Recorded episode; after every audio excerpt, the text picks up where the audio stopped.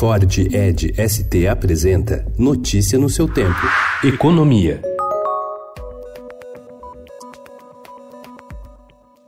O Copom reduziu a taxa básica de juros da economia em meio ponto percentual para 5,5 ao ano e indicou a possibilidade de novos cortes nos próximos meses. Com isso, a taxa Selic é a mais baixa da série histórica. A fraca atividade econômica, a inflação sob controle e o ambiente internacional favorável contribuíram para a decisão do Banco Central. Na tarde de ontem, o Federal Reserve, Fed, que é o Banco Central norte-americano, anunciou corte de 0,25 ponto percentual em sua taxa de juros para a faixa de 1 1,75% a 2% ao ano. E a queda na taxa de juros Selic forçará o aplicador brasileiro, habituado à renda fixa, a fazer escolhas mais difíceis se não quiser ver o patrimônio andando de lado. Para conseguir algum ganho, de acordo com especialistas, ele terá de abrir mão da liquidez ou assumir riscos extras para sua carteira, com produtos como ações e fundos imobiliários. E o efeito de cortes de juros na economia não é consenso. Alguns economistas, ouvidos pelo Estadão, veem sinais de recuperação. Outros avaliam que a queda da Selic ainda não é suficiente para estimular investimentos.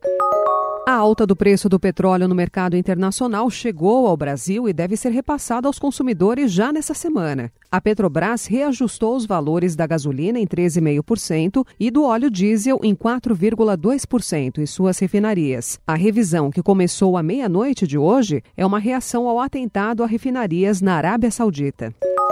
A equipe econômica acompanha com apreensão a proposta de emenda à Constituição 15 de 2015, que torna permanente e aumenta a participação da União no Fundo de Manutenção e Desenvolvimento da Educação Básica e de Valorização dos Profissionais da Educação, Fundeb. Pelas contas de técnicos do Ministério da Economia, a aprovação do texto pode aumentar o gasto do governo federal em mais de 855 bilhões de reais em 10 anos, anulando todo esforço da reforma da Previdência.